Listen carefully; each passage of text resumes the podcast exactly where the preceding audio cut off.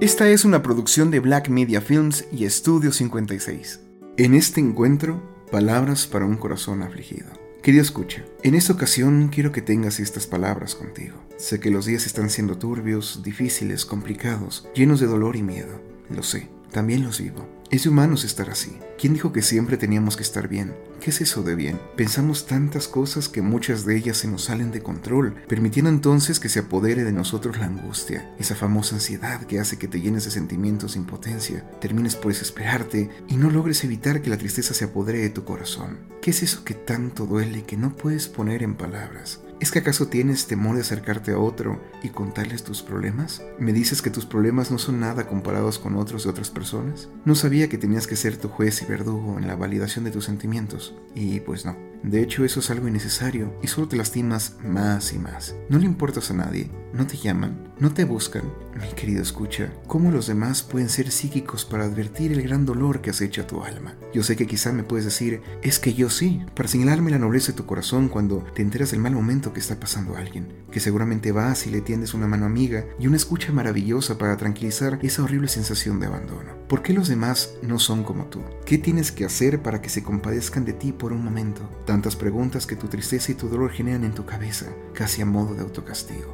Ya ves, de nada sirve preocuparte por los que terminan por ignorarte, ni lo menciones. Estoy seguro que ha pasado una o miles de veces ese pensamiento en tu mente. Quizás seas víctima del desamparo que ocasiona la desilusión por haber confiado de más en alguien y que esa persona no cumplió con ayudarte tal y como lo esperabas. Pero dime algo, ¿Qué era o de qué forma esperabas que te ayudaran? Muchas veces creemos que necesitamos que nos abracen, que nos digan no pasa nada, que nos consuelen, que nos ayuden económicamente. Sí, de acuerdo, pero es exactamente lo que decimos cuando buscamos ayuda. Muchas veces, lo sé muy bien, solemos buscar esperando que el otro tenga la respuesta sin que nosotros le digamos nada. Y cuando no saben qué hacer, cae sobre ellos los infinitos reclamos de tu parte por esa falta de empatía hacia ti. Claro, en ocasiones es eso, pero en otras quizás sí es cierto que la gente no tiene la menor idea qué hacer. A ver, ¿se te ha cerrado el mundo? Puede ser que a esas personas también por tu repentina búsqueda. Además, ¿has pensado que también lidian con sus propios problemas y que el rechazo aparente hacia lo tuyo no es sino un modo de defensa para no tener que asumir nuevos problemas? No todos son Superman, no todos son Batman. ¿Quién dijo que podemos con todo en todo momento? Ah,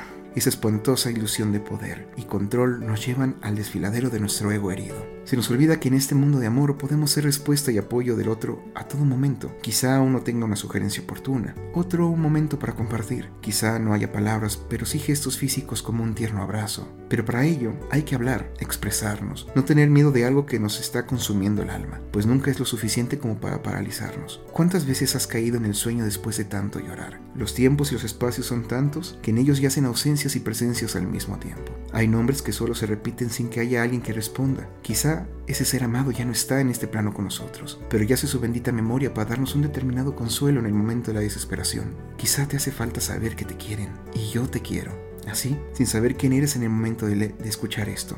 Así, sin saber desde dónde, ignorando tus problemas. Pero no el hecho de que has llegado hasta aquí ante esta situación tan difícil que estás pasando. Tu corazón puede que esté afligido, que esté roto. Y es que alguien antes lo cuidó. Déjame quitarme la máscara de aparente bienestar que la gente me ha puesto, a veces con mi permiso, y que cubre mi vulnerabilidad. Déjame decirte que sí, tampoco estoy bien. Que ahora que venía manejando por la ciudad, hubo un momento en el que la tristeza me invadió y me hizo pensar que, no sé, Sería bonito escuchar algo como esto que estoy hablando para ti. Pero no siempre es lo que uno quiere, lo que recibe. Pero sí puede ser que podamos darlo a los demás. Y aquí estoy, vinculando este momento en el que la desolación personal se topa con la tuya. No estás solo, no estás sola.